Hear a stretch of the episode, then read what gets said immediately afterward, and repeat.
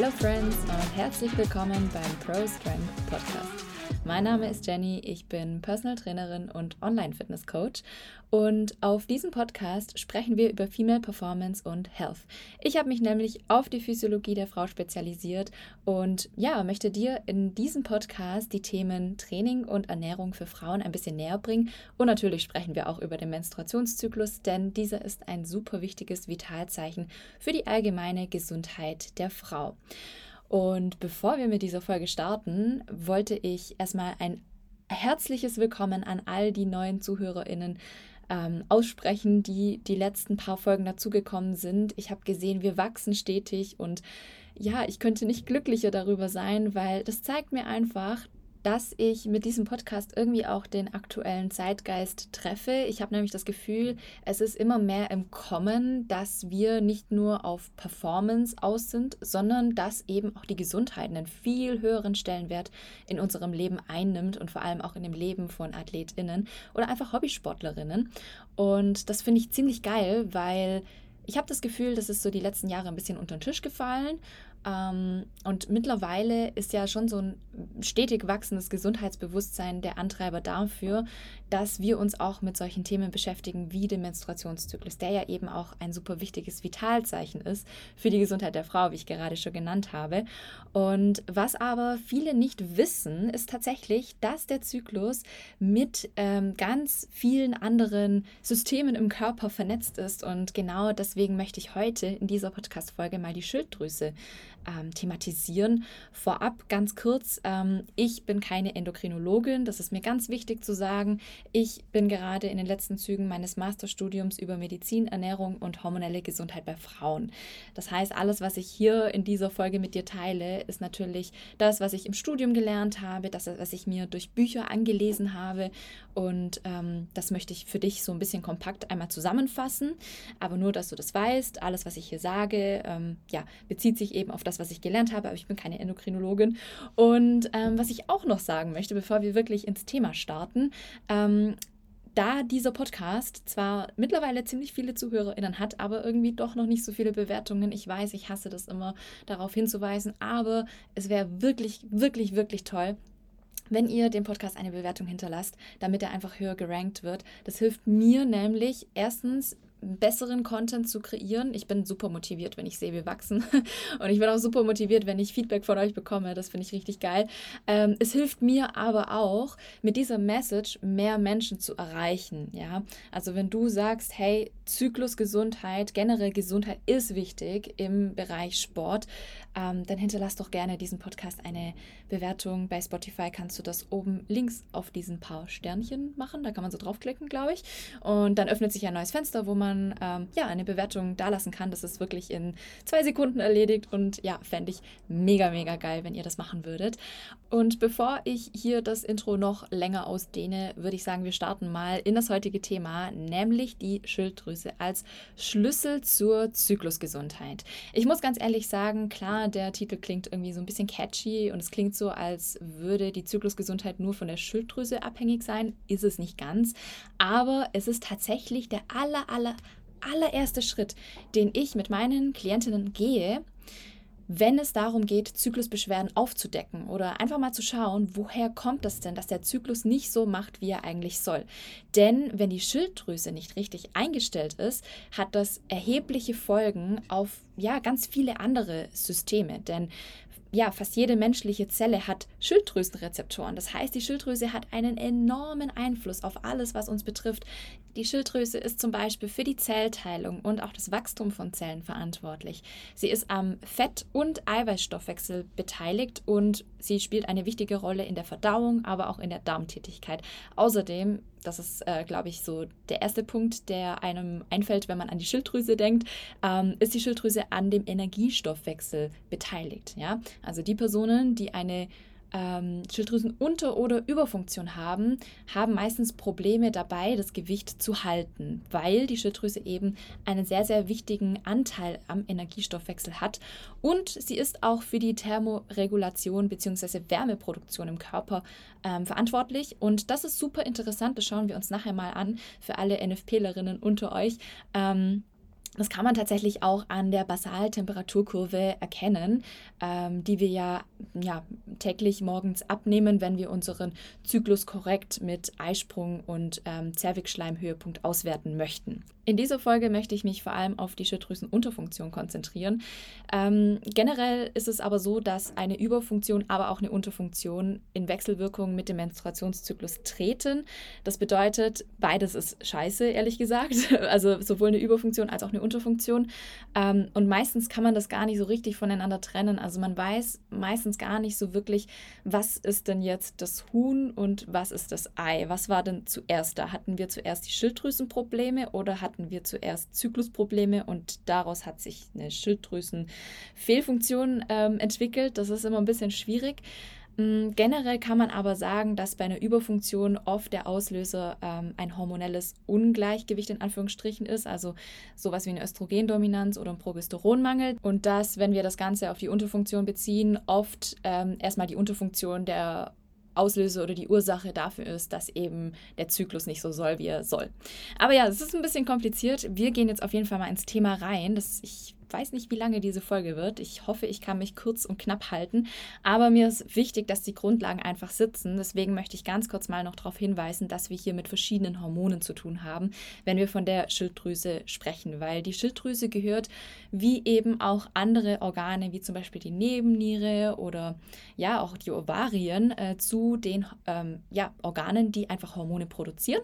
Und bei der Schilddrüse ist es eben das FT3, also das Triiodtyronin. Das ist sehr, sehr wichtig. Dann haben wir noch das FT4, das Thyroxin. Das TSH wäre das Thyreotropin stimulierende Hormon und das TRH, das Thyreotropin Releasing Hormon. Wenn jetzt jemand zu mir kommt ähm, mit Zyklusbeschwerden, zum Beispiel mit einer Amenorrhoe, also mit einem ausbleibenden Zyklus, dann ist tatsächlich, also eigentlich bei allen Fragen ist tatsächlich die Bestimmung der Schilddrüsenhormone so der aller, allererste Schritt, um mal an die Ursache ranzukommen. Das heißt, äh, wir müssen auf jeden Fall, bevor wir da irgendwelche weiteren Schritte gehen, erstmal die Schilddrüse abchecken und schauen, ist da denn alles in Ordnung? Also die Schilddrüsenfunktion gehört eigentlich wirklich in das Basisprogramm von jeder gynäkologisch-endokrinologischen Diagnostik, da kommt man eigentlich gar nicht drum rum. Ja? Das heißt, auch kleiner ähm, ja, Hinweis an euch, wenn ihr zu Zykluscoaches geht und die sagen halt, ja, gut, jetzt fangen wir gleich mal an mit einer Ernährungsumstellung oder wir versuchen irgendwelche Entspannungsmaßnahmen zu implementieren, damit du deinen Zyklus zurückbekommst. Renn, ganz ehrlich, renn einfach weil das wird das Problem nicht lösen. Wenn die Schilddrüse nicht richtig eingestellt ist, kannst du noch so viel Entspannungsmaßnahmen machen. Da wird sich nicht viel tun, ja. Deswegen ist es halt wichtig, dass wir eben auch auf solche Marker schauen und eben anfangen bei der Schilddrüse. Meistens ist aber das Problem, man schaut sich halt nur die Hypothalamus-Hypophysen-Schilddrüsenachse an und wie gesagt, ähm, es gehören ja eigentlich auch die Nebennieren und Ovarien dazu. Das heißt, das ist halt so ein komplett komplexes System. Und ich möchte jetzt einmal ganz kurz über die Überfunktion sprechen und dann gehen wir ähm, ja auf die Unterfunktion ein. Also die Überfunktion, ähm, relativ kurz und knapp, ist eigentlich eine Situation, in der die Schilddrüse zu viel T3 und T4 produziert. Ne? Also die ballert halt die ganze Zeit raus und dadurch entsteht ja irgendwie auch wieder ein Ungleichgewicht im gesamten körperlichen System. Weder zu viel noch zu wenig ist gut. Das Ding ist, oft kann man das anhand verschiedener Symptomatiken schon so ein bisschen einschätzen, um was es sich handelt. Also bei einer Überfunktion äh, sind die betroffenen Personen oft von Heißhungerattacken betroffen, ne? so richtig gesteigerter Appetit, die ganze Zeit essen wollen, aber auch Durchfall, Schwierigkeiten zuzunehmen, starkes Schwitzen, Nervosität, ähm, ja auch so eine innerliche Unruhe, Herzrasen, Schlafprobleme, vor allem Einschlaf- und Durchschlafstörungen und eben auch ja, Probleme mit dem Zyklus. Das heißt, wenn diese oder mehrere dieser Faktoren oder Symptome auf dich zutreffen, dann ja, ist das auch schon mal so ein erster Punkt, wo ich äh, auf jeden Fall meine Schilddrüsenwerte checken lassen würde. Meistens ist es aber so, dass der Zyklus nicht ausfällt, ähm, sondern dass eben andere Beschwerden auftreten, ne? wie zum Beispiel Schmerzen bei der Periode oder auch die klassischen PMS-Schmerzen. Ich habe so das Gefühl, alles könnte für PMS verantwortlich sein, sind wir mal ganz ehrlich. Aber ja, ähm, das kann tatsächlich eine Überfunktion auch sein, warum du PMS hast. Und jetzt würde ich auf jeden Fall mal auf die Unterfunktion eingehen, weil die ist super spannend, wenn wir uns das Thema Amenorrhoe auch anschauen, ja, weil bei einer Unterfunktion ist es meistens so, dass der Zyklus halt ausfällt. Und die Unterfunktion ist nicht nur eine Unterfunktion, wo eben ja der Körper nicht ausreichend Thyroxin, also T4 und Triothyronin, T3 produziert, sondern da gibt es noch viel, viel mehr dazu. Wenn wir uns die Symptomatiken anschauen, können wir eigentlich sagen, das ist fast das Gegenteil von dem, was eine Überfunktion macht. Also bei einer Unterfunktion, einer sogenannten Hypothyreose, ähm, geht es halt in das Gegenteilige, also depressive Verstimmungen, starke Müdigkeit, Erschöpfung, Blutarmut, Verstopfung, Haarausfall, kalte Füße, aber auch Gewichtszunahme, ja, erschwerter Atem, niedriger Blutdruck, fettige Haut. Das heißt, um das mal ganz pragmatisch auszudrücken, Menschen, die von der Überfunktion betroffen sind, sind oft Menschen, die halt super, super dürr und schlank sind, weil die Probleme haben zuzunehmen. Und Menschen, die von einer Unterfunktion betroffen sind, sind halt meistens Menschen, die Probleme haben, Gewicht loszuwerden, die halt meistens ein bisschen moppeliger sind und dann auch irgendwie unzufrieden mit ihrem Körper und gar nicht verstehen, was sie denn eigentlich falsch machen, weil sie nicht Gewicht verlieren können. Dabei ist es eigentlich nur eine Fehleinstellung der Schilddrüse. Bei einer Unterfunktion ist es so, meistens wird das mit L-Tyroxin behandelt. Das Problem ist, es reicht meistens nicht aus. Ne? Also wenn man da ein bisschen tiefer in die Thematik der Schilddrüse reingeht, dann sieht man, dass man auch mit anderen Methoden da rangehen kann an das Problem. Ähm, aber in den meisten Fällen ist es so, dass man mit L-Tyroxin in die Behandlung geht. Das ist ähm, ein Künst, eine künstlich hergestellte Form von dem körpereigenen Thyroxin. Und das sorgt eben dafür, dass eben ja mehr Schilddrüsenhormone generell wieder im System sind. Was super interessant ist, ja, und jetzt kommen die NFPlerinnen ins Spiel. Diejenigen von euch, die ihre Basal- bzw. Aufwachtemperatur abnehmen und dadurch eben ihren Eisprung, ihre fruchtbare und unfruchtbare Phasen bestimmen, ähm, können anhand der Basaltemperatur schon teilweise erkennen, ob da vielleicht eine Unterfunktion vorliegt. Weil, wie ich am Anfang ja schon gesagt habe, ist eben die Schilddrüse auch für die Thermoregulation zuständig. Und wir wissen ja, dass, wenn wir uns die Temperaturkurve anschauen, in einem biphasischen Zyklus, also in einem Zyklus mit Luteal- und Follikelphase, dass ähm, die Temperatur in der Follikelphase eher niedrig ist und nach dem Eisprung ja teilweise explosivartig ansteigt, weil da eben ganz viel Progesteron ausgeschüttet wird. Ja, Progesteron ist ja das wärmeinduzierende Hormon in unserem Körper und beim Eisprung ist es ja so, dass das Ei, was springt, also diese Gelbkörper, sich dann in eine temporäre Hormondrüse für Progesteron sozusagen entwickelt. Das bedeutet, nach dem Eisprung wird sehr, sehr viel Progesteron produziert und dadurch steigt eben auch die Basaltemperatur an. Ähm, das ist dann eben, ja, die Temperaturhochlage, die wir in der Lutealphase haben. Und daran können wir ja auch erkennen, ob ein Eisprung überhaupt stattgefunden hat. Ne? Also die NFPlerinnen unter euch wissen das bestimmt, da gibt es äh, verschiedene Regeln zu beachten, um das eben bestimmen zu können. Aber grob gesagt, ähm, ja, können wir bei einem Temperaturanstieg ja sagen, dass es sich um einen biphasischen Zyklus handelt, eben um einen Zyklus mit Follikel- und Lutealphase und einer ähm, ja, einem Eisprung quasi dazwischen.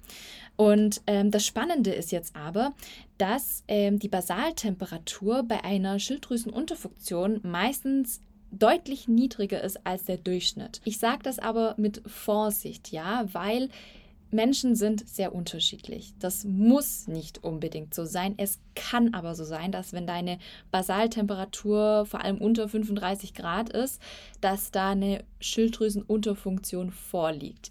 Aber auch an dieser Stelle liebe Grüße an meine Kollegin Leni. Ähm, sucht sie mal auf Instagram. Sie heißt NFP bei Leni. Bei ihr könnt ihr auch ähm, ja, die Regeln nach der symptothermalen Methode lernen. Die hat verschiedene Zyklusblätter, weil sie auch festgestellt hat, dass eben nicht jede Frau die gleiche mh, mm, ja, Temperaturvarianz hat. Sagt man das so? Temperaturvarianz? Also die Amplitude von oben nach unten sozusagen, wie stark die Temperatur steigt und fällt. Und die hat ein normales Zyklusblatt sozusagen für die Durchschnittsfrauen.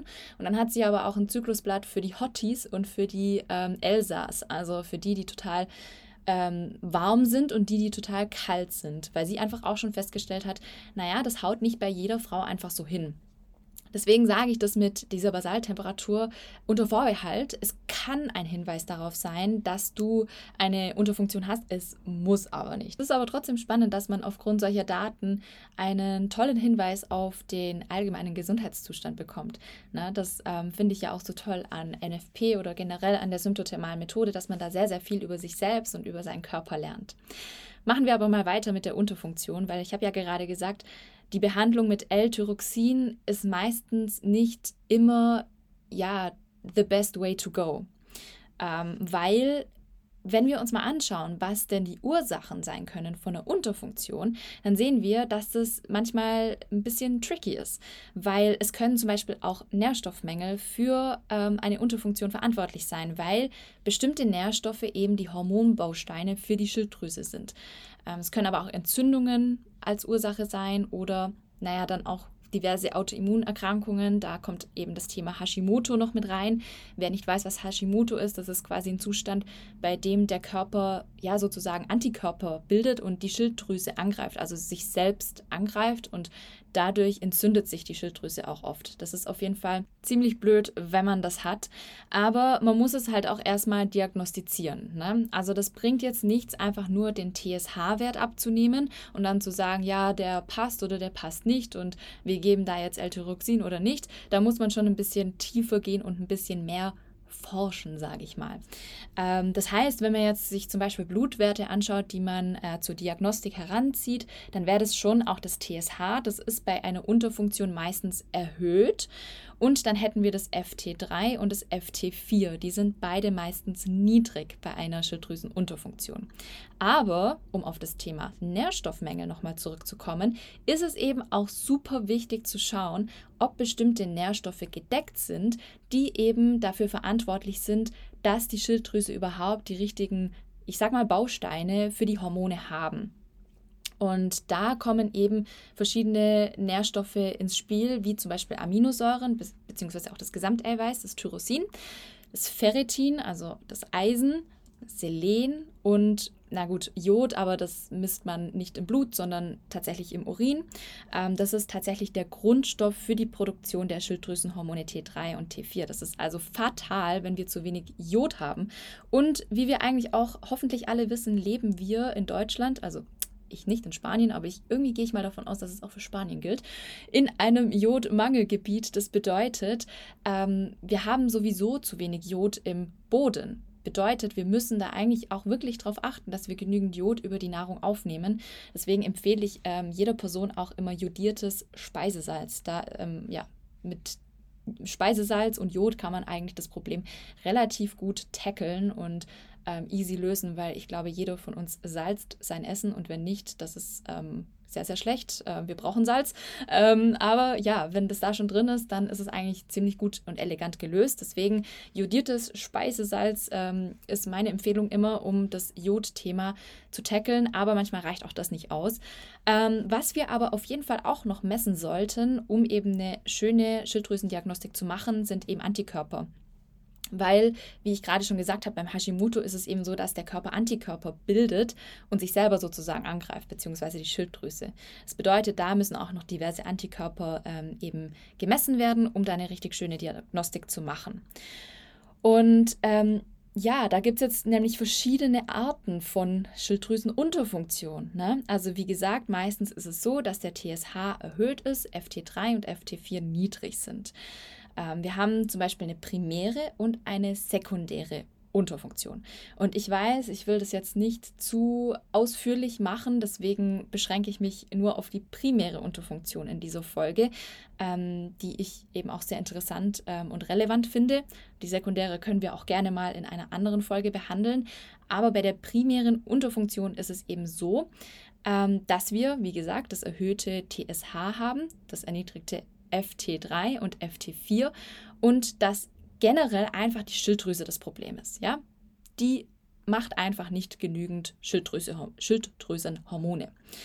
Dann gibt es aber auch die Unterfunktion durch Nährstoffmängel. Manchmal wird die auch als funktionelle Unterfunktion bezeichnet und ähm, daraus resultieren eben Störungen der Schilddrüse, weil stellt euch vor, ihr habt jetzt einen Mangel an Tyrosin, Eisen, Selen oder Jod. Die sind alle super relevant für die Schilddrüse.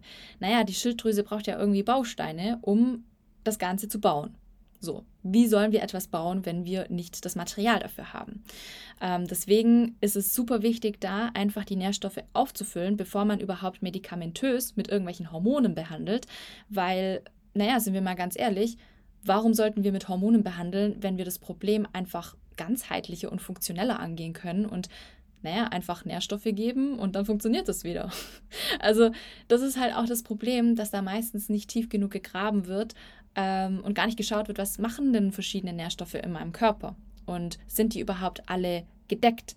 Ähm, ja, und bei der funktionellen Unterfunktion ist es eben so, dass das Problem eigentlich nicht wirklich die Schilddrüse ist. Ne?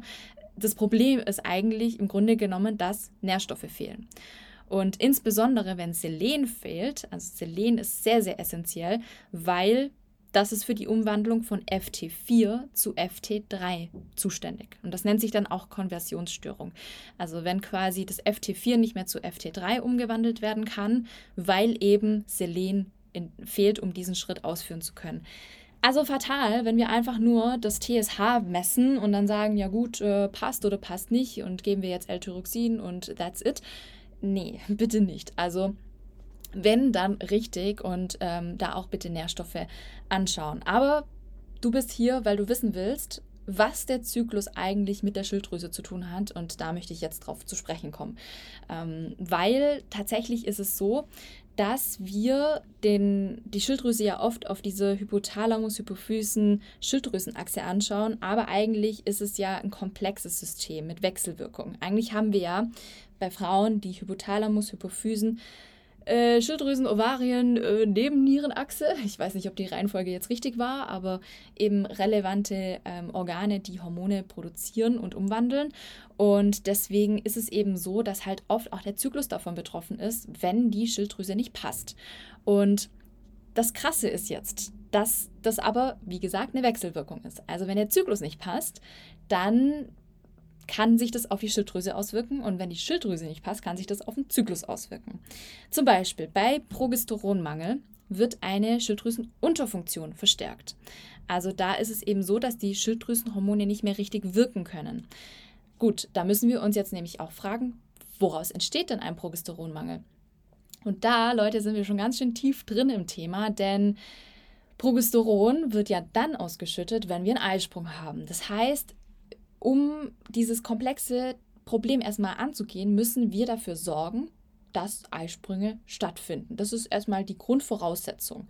Ja, und wie finden wir heraus, ob überhaupt Eisprünge stattfinden? Ja, nicht daran, dass wir monatlich bluten, sondern daran, dass wir bitte unsere Basaltemperatur messen. Ich kann es nicht oft genug sagen, weil man kann den Eisprung nur anhand der Temperaturkurve zuverlässig bestimmen. Ja, da bringt es auch nichts zu sagen, ja, ich habe immer an Zyklustag 14, 15 so einen Mittelschmerz, da war jetzt bestimmt was.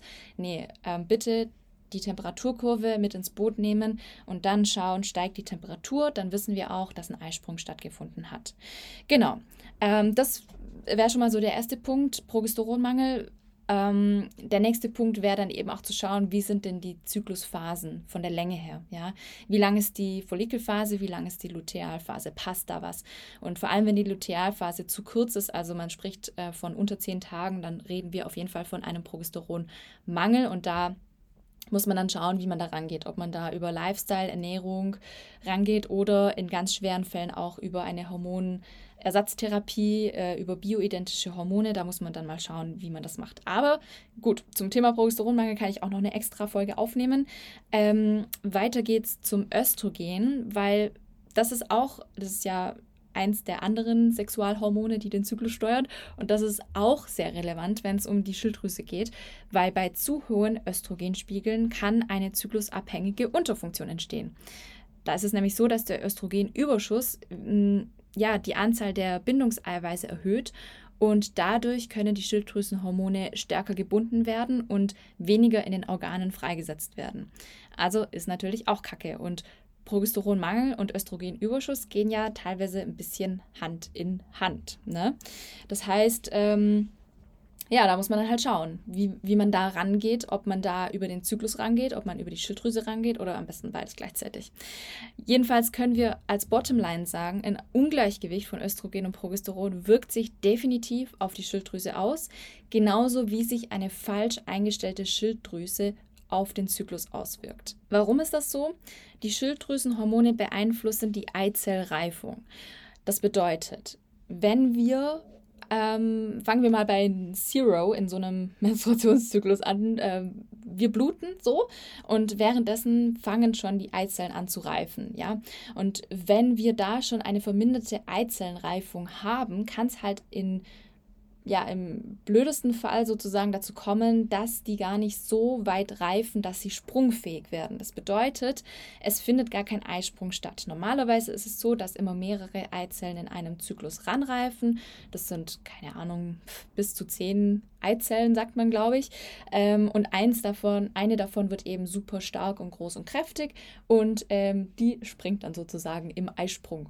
Und ähm, löst quasi aus, dass wir eine zweite Zyklusphase haben und in der zweiten Zyklusphase vor allem Progesteron ausschütten. Ja?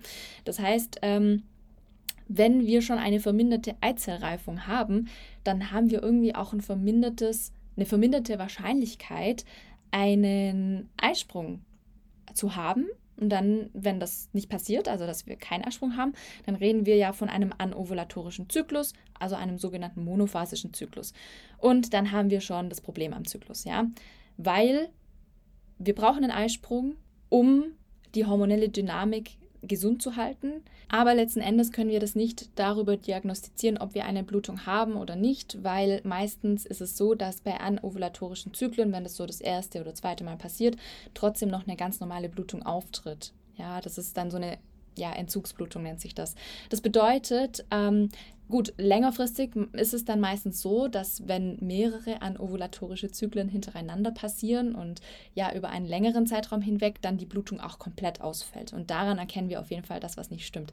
Das heißt, ähm, um dieses Thema nochmal ganz grob abzuschließen, wir brauchen genügend Schilddrüsenhormone, damit die Eizellreifung funktioniert, damit ein Ei springen kann und somit durch den Eisprung ausgelöst auch Progesteron ausgeschüttet wird. Das ähm, ist quasi die Grundvoraussetzung für einen gesunden Zyklus. Wenn aber von der Schilddrüse her schon zu wenig Hormone produziert werden, müssen wir schauen, dass wir das Problem an der Schilddrüse lösen. Entweder darüber, die ja, fehlenden Nährstoffe abzudecken, also die, die ich eben schon genannt habe, vor allem Jod, Selen, Eisen und dann auch verschiedene Aminosäuren, vor allem das Tyrosin, oder eben durch die Gabe von Schilddrüsenhormonen, dem L-Tyroxin. Das bedeutet, ähm, wenn du eine Amenorrhoe hast, die einfach von der Schilddrüsenunterfunktion eingeleitet wurde, kannst du so viel machen an deinem Lifestyle, wie du möchtest. Ähm, du musst die Schilddrüse in den Griff bekommen. Und das ist eben der Schlüssel zu einer ja, zu Zyklusgesundheit. Und das ähm, ist etwas, das oft leider übersehen wird. Und diesen Step dürfen wir nicht überspringen. Das heißt, wenn du von Amenorrhoe betroffen bist, lass deine Schilddrüse checken. Schau, ob die in Ordnung ist. Und dann kannst du per Auswahlverfahren schauen, was denn wirklich die Ursache dafür ist, dass dein Zyklus nicht zurückkommt. Wenn du Unterstützung dabei brauchst, schau auf jeden Fall in die Podcast-Beschreibung unten rein.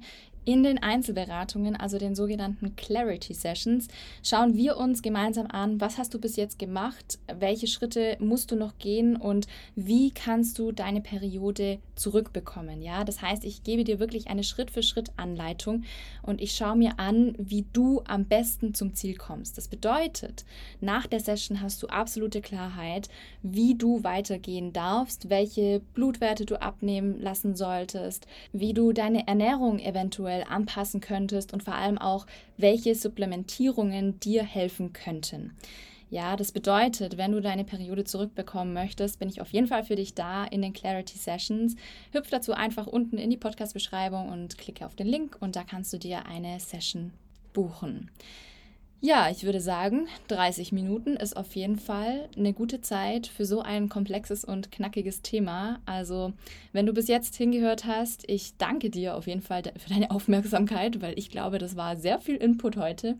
Hat sich irgendwie auch angefühlt wie eine kleine Präsentation. Aber ja, wenn du diesen Podcast feierst, ich kann es nicht nur oft genug sagen. Hinterlass mir eine Bewertung und wir hören uns dann das nächste Mal, nächste Woche Montag in alter Frische. Ich wünsche dir eine wundervolle Woche und dann bis zum nächsten Mal.